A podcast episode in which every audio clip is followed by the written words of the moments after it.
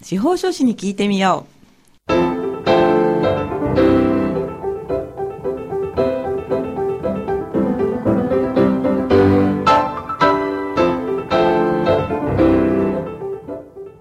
FM 大学をお聞きの皆さん、こんにちは。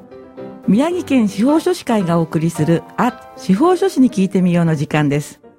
この番組は宮城県司法書士会に所属する会員司法書士の皆さんが月替わりで身近な法律の知識や手続きの注意点、そして日頃の活動などを解説する30分のトーク番組です。放送は毎月第4木曜日のこの時間です。本日も番組パーソナリティの笹崎久美子がお話を伺います。さて今月はこちらの方にお越しいただきました。それでは自己紹介をお願いいたします。皆さんこんにちは。宮城県司法書士会企画広報委員の司法書士の高橋聡と申します。どうぞよろしくお願いいたします。よろしくお願いいたします。高橋さん、本日のテーマは何ですか？はい、えー相続登記のいろはということで、はい。えー昨年あの私出演させていただいた時に、はい。相続のいろはということで、はい相続のこう入り口のお話をさせていただいたんですが、はい。今回はそこから一歩踏み込んで登記をするときにどういったことになるのかということをお話しさせていただこうと思ってやってまいりました。はい。登記についてですね、えーちょっと難しい感じもするんですけれども、お相続から一歩進んで登記というと、はいまあ、どの辺の分野というか、どういったところになりますか？主に不動産の名義書き換えのことですね。そうなんだ。はいはい。不動産の名義書き換え。はい。では、お願いいたします。はい、お願いいたします。えー昨年ですね、その相続のいろはということで、相続の対象となる財産の分け方として、何もしないと法定相続、まあ、民法民法に定めのある通りの割割合で分けます。で、それと異なる分け方のメニューとして、主に3つがあります、なんて話をさせていただきました。はい。その3つというのが、遺言、そして遺産分割協議、はい。そして相続放棄。はい。といった感じなんですけども、ええええ今回は、はい。では例えばそう遺産分割協議によってはい分け方を決めたとして、さてその後どうしたもんかといったところのお話なんですね。あ、じゃあもう、配分っていうんでしょうか、はいこう、ど、どの人にいくらっていうのは決まった後で、はいその後の、まあ、お手続きということですね。そうですそうですはい。まあ、具体的に例えば長男が全部相続するとはい。遺産分割協議で定めたとしてはい。その不動産の名義の書き換えをするはい。それがいわゆる登記ということになります名義の書き換えが登記なんですね。はいそうですはい。法律上、えー相続した不動産というのは、はい。その瞬間にその相続人の所有権ということになります瞬間なんですか？はい。そんな話を去年もさせてもらってすごい食いついていただいてすごい嬉しかったんですが ちょっと一瞬、ちょっと忘却の彼方に行ったかもしれません。はい。いつも同じところで驚いてすみません。いえいえありがとうございますはい。ただその瞬間に権利は移ると言ってもはい。それを他人に主主張するときですね、はい。より具体的には、はいその不動産を売ったりですとか、はい。その不動産を担保にはい。銀行でローンを組むためはい。そのためには、はい不動産の名義書き換えの手続きであるはい。登記が必要となってきます。はい。その登記というのは、はい。法務局に申請をするんですが、ええ。そのお手続きを皆さんに代理して行うのが、はい。我々司法書士の仕事の一つということになります。あ、そうなんですね。はい。あのーそうすると、売買の時にというわけではないんですよね。そうなんです。えーまあ、もちろん売買をしようとして、はい。よくあるのが、はいい、ざこう登記簿を確認してみたら、はい。もう5年前に死んだ親父の名前のままでした。これはよくあるお話で、はいそういう時に、はい。その業者さんからはい。我々司法書士にこう連絡が来て、はい。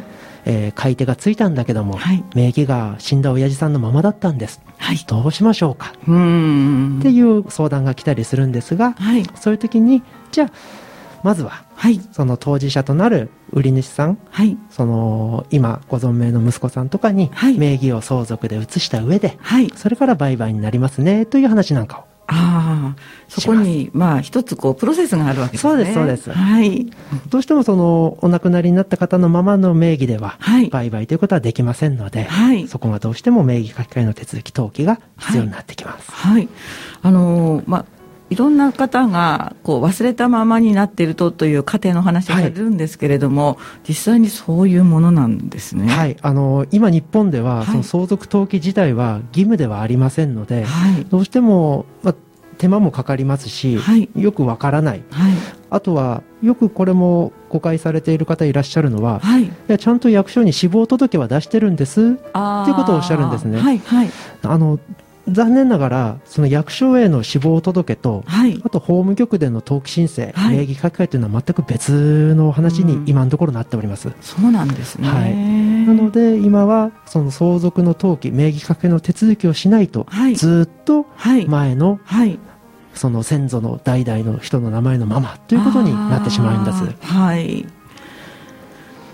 はあ、なんかでもそこまで頭がいかないっていうこともありますよね。ね。はい、あの、はい、やはりねお亡くなりになってバタバタおやれお葬式だ、やれ銀行の手続きだってしていると、はい、なかなかその不動産の方まで気が回らないということは当然あってしかるべきことなので、はい、でもそういうところでえー、適切なタイミングで登記の手続きを促していくのが我々司法書士の大事な役割でもあるのかなと思います、確かにそうですよね、はい、現金はあの分かりやすいじゃないですか、はい、そうなんですそうなんです。通帳とかこう目に見えてあるので、はい、これはなんとかって思うんですけれど、不動産に関しては、まあ、例えばその本当に売ったり買ったりのタイミングがなければ、そうですね。なんとなくこうそのままでいても特にまあ害はないと言いますか、はい、おっしゃる通りでそうなんです、はい、そういう感じでこうどうしても忘れがちになってしまうケースもあるということですよね。はい、そうですね、はい。まあ、手続きに関しては具体的にどうやって進めていくんですか、はい、手続きとしましては、えー、例えばその遺産分割協議でどなたかお一人に、はい。えー、名義を変えるということが決まった場合には、はい、まず皆さんで話し合ってそうですね。ごめんなさい。その前に、はい、相続人が誰なのかを一番最初に確定する必要があります。はい、で相続人の確定って具体的に言いますと、えー、お亡くなりになった方の戸籍謄本をい。ろいろ確認をして、はい、その方の相続人となるべき方がどなたになるのか、はい、っていうものを戸籍を一つ一つ取り寄せをして、えー追っかけていって確認をしていくことになります。そこからなんですね。そうなんです。なのでその司法書士に手続きをご依頼いただく際に、はい、その戸籍を集めること、はい、これもご依頼いただければ司法書士は職権で、はい、え全国の役所に取り寄せをかけることができますので、そういうところもご依頼いただくかはたまたそこはご自身でやられるかによってもこういろいろ内容は変わってくる感じですね。そうなんですね。はい、ご自身でされるという方も多いんですか？うん、いらっしゃいますよ。あの、その感じとしてはそんなに多くもないようなイメージもありますが、はい、多くもないです。はい。どうしても、なかなか戸籍を読み解くのもなかなか難しいところではあるので。そうですよね、はい、あの私たまたま皆さんの話を聞いて、ええ。えー、古い戸籍のコピーがあったんですけど、はいえ。手書きだし、はい、そうなんです何が書いてあるのか。そうなんです。割と癖のある字で書かれていたりするので。本当ですよね、はい、これは相当大変だと思いました。そうなんですそうなんです。であとは実際じゃあ取る戸籍を取るといっても、はい、どこに取り寄せかければいいのか、ええ、親父はずっと仙台に住んでるから仙台で取れるはずだと思ったら、はい、あら今度は仙台だけじゃ取りきれなかった、はい、っていうと、まあ、本当はその死んだおと亡くなったお父さんは生まれが岩手でした、と言ったら今度は岩手の役所に取り寄せをかけなければいけない、そしたらその岩手の役所から実はもともとは北海道 の先祖の方でみたいな感じだと一つ一つ順を追って遡って追っかけていく必要が出てまいります、はいはい、うん。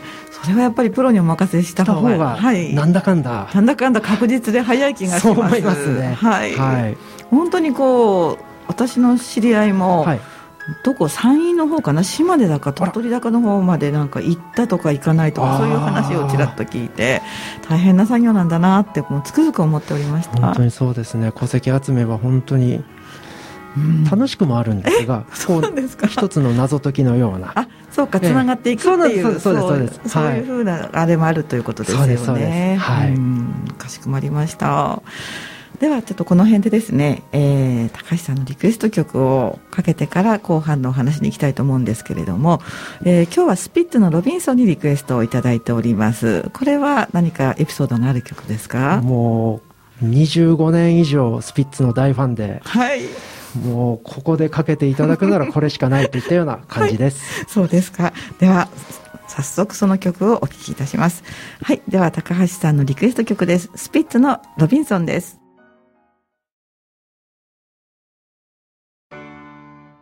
はい。お送りした曲はスピッツのロビンソンでした。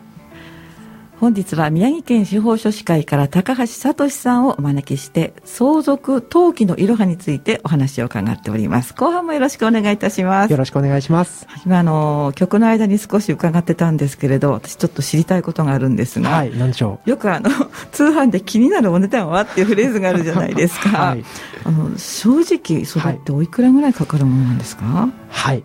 あの、問い合わせで、こう、例えば、司法書士会の電話相談ですとか、はい。あとは私の事務所への問い合わせですとか、はい。一番多いのが、やはり、この具体的にいくらかかるんですかというところなんです。そうですよね、はい。なんかそれが心配ではい。お願いしにくいっていうイメージも、まあ私たちにはある気がするんですけそうれども。ですよね。はい。でも、実はですね、はい。これが我々とすると、はい。非常に難しい質問なんです。決まってないってことですか？そうなんです、そうなんです。はい。と言いますのも、その登記手続きにかかる費用としては、はい。大きく2つ二つ。あります。はい。1つ目が、えー名義書き換えのはい手数料として、はい法務局に必ず納めるはい登録免許税。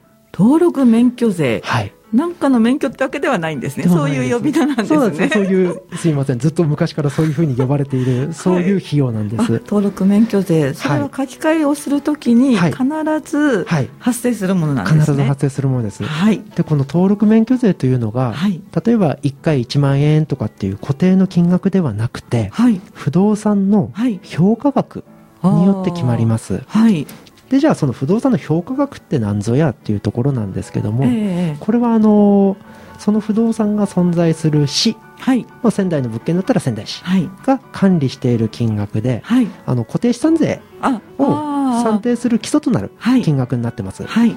なので、で、そのお問い合わせを電話をいただいた時点では、はい。えー司法書士としても、その不動産が評価額がいくらなのかっっていうのがわからいないので、な確かに確かに。登録免許税がいくらになるかわからないので、はいはい。おなんともその時点でお答え難しいっていうのがまず1点。はい。具体的なその登録免許税というのは、はい。評価額かける1000分の4。千分の四。はい。これは決まってるんです。うーん。なので、例えばですけども、はい。土地建物の評価額が3000万円。はいのお客様はい。については、はい。3000万円かける1000分の4で3、4、12、12万円。ああこれを法務局に納める必要が出てきます。あの書き換えの時にってことですね。す。はい。はい。で、この登録免許税っていうのは、はい。仮に司法書士がやろうとも、はい。お客様ご自身でやろうとも、はい。必ずかかるお金です。じゃあ高い、まあ、物件の方はいっぱい払わなそうですそうです。いけないし、はい。まあ、それなりの方はそれなりとそうことになって。そうです、しまそうです。うんですね。そういうことです、そういうことです。はいそして、二つ目の大きな費用としてが、はい司法書士報酬。あ報酬はいうんうんで、これにつきましても、はいえー費用が自由化されておりますので、うんはい決まった金額というものが定められておりません。そこがねなんか分かりにくい感じがするんですよねで、また、その手続き内容、はい。何をやるかによっても、はい。その費用っていうのは変わってきまして、はい。まあ、具体的には先ほどお話しした遺産分割協議書、はい。これをお客様ご自身で作られているのか、はい。はたまた、はい。その話し合いで決まった内容をはい。司法書士が文章に起こして、はい。それにお客様にハンコついてもらうのかはあ。によっても違ってきますし、はい。あとは同じくこれも前半お話しした戸籍、はい。これを集めるのもはい。お客様ご自身でやるのか、はい。はたまた司法書士が代理して行うのかはい。によっても費用は変わってきますしあとは不動産の筆数ですね。筆？はい。筆っていうんですか？その業界では。そうなんです。あの、業界では、はい。土地一つのことを、はい。一筆、一筆、なんていう言い方をしますんで、それは不動産屋さんはそういう呼び方なんですとね思います。あそうですか？はい。一筆ですね。一筆、はい。なので、それが一筆一棟、はい。その土地一一つに建物一つのお手続きなのか、はい。はたまた、はい。これ実際私も経験あるんですけども、はい。あの、農村の方でええ、50筆ぐらいのえへえ。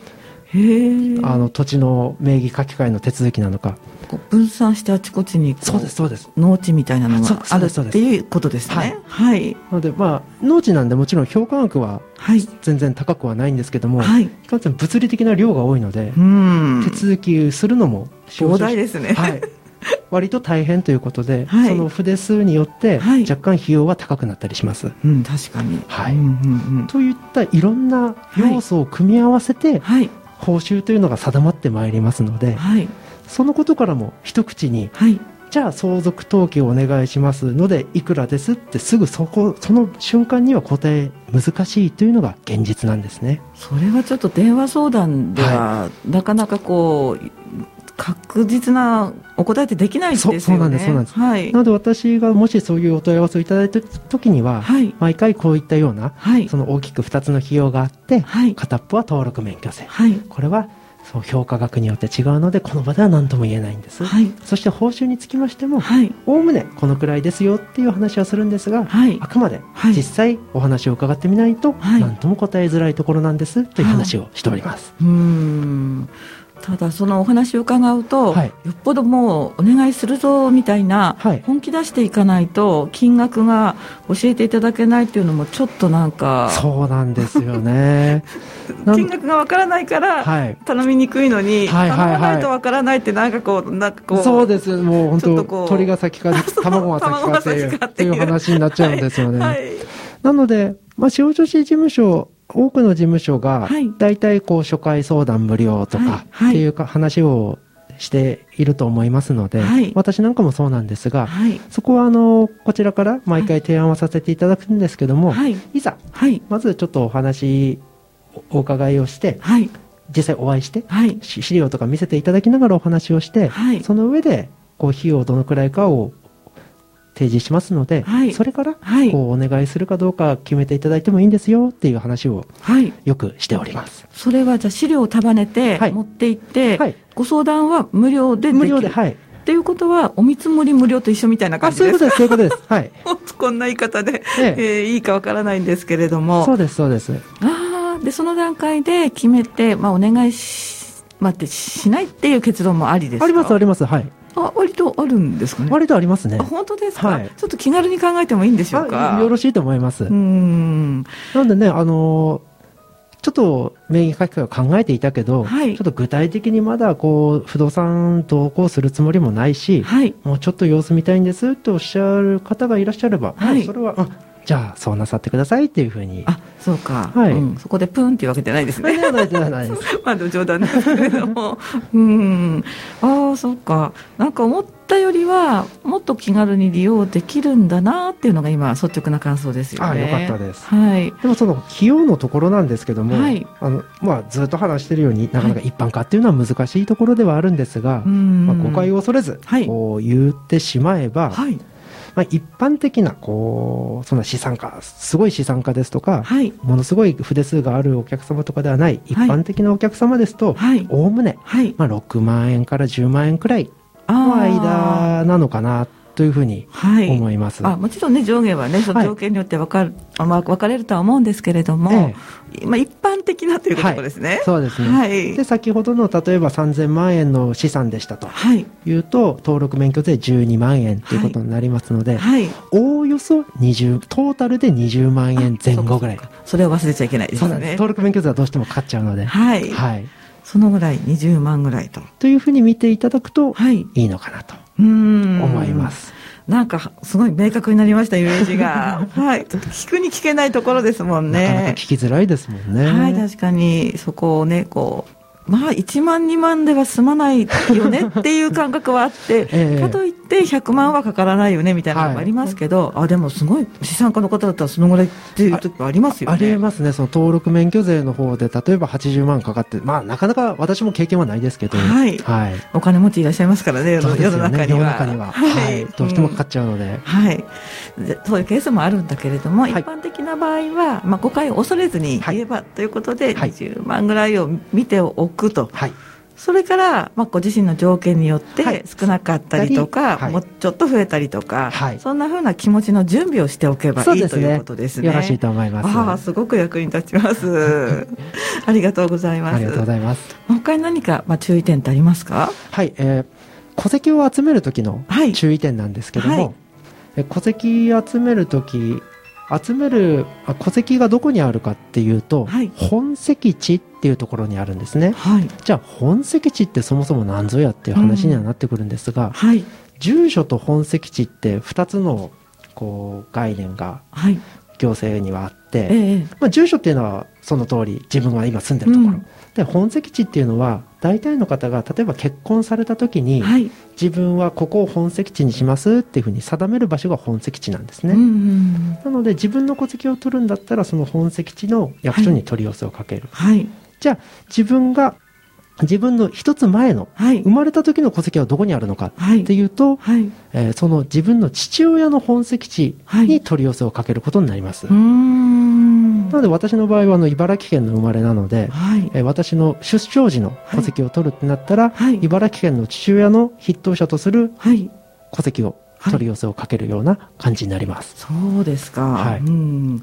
あまりお話ししてないと本籍わからないって人もいるかもしれないですよね。よくいらっしゃいまあす。、そうなんですか。はい、なのでうん本籍地どこですかって言って、いやずっと仙台だよって言って、はい。い、ざよくよく調べてみたら、ええ本籍地岩手のまま変えてませんでしたっていうお客さんも本当よくいらっしゃるので、あそう割と普通にいらっしゃるんですね、はい。そこは注意が必要ですよね、はい最後にちょっと簡単な質問なんですけど、取り寄せって私はまあやったことないんですけど、はい。万が一自分でやる場合は、はい。電話をすればもう分かるものなんですか？えっと、自分の本籍地をした調べる一番確実な方法は、はい。えー住民票を取るときに、はい。本籍地を記載してくださいっていうふうに書くんですね、はい。そうすると自分の本籍地が載ってきますので,、はい。でそれが仮に仙台ではなく遠方だった場合、はい。これは郵送ではい。取ることもできます、その郵送の場合はその各市町村はい。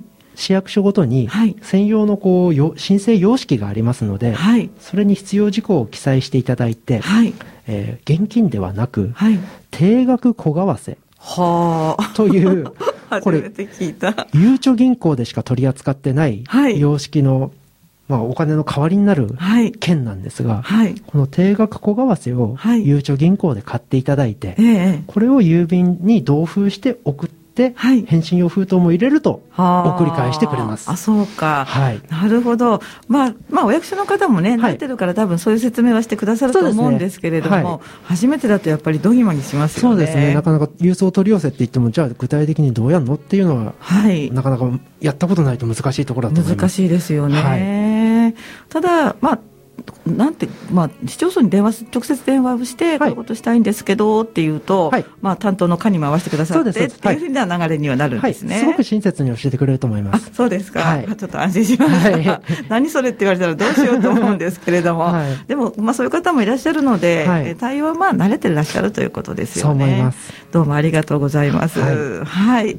では、まあ、残り1分ぐらいなんですけれども、はいリスナーの皆さんに一言、もしメッセージがあるとしたら、はいお願いしてもいいですか？はい。え今回、こう、初めて、あ初めてと言いますか、登記について、費用についてお話をさせてもらったんですけども、えー相続登記というのは、ご自身のご家族の財産を守るための大事な手続きでございます。なので、えーできれば、えー、しかるべきタイミングで、お早めに相続登記をしていただくことをお勧めします。はい、ありがとうございます。本当にね、必要な時になって、すぐにできないのはね、はいえ辛いことがありますものね。そうそうです。はい。高橋さんありがとうございました。えー本日のお話は宮城県司法書士会から高橋聡さんにお話を伺いました。本日もパーソナリティの笹崎久美子がお伝えいたしました。それでは皆さん次回をお楽しみに。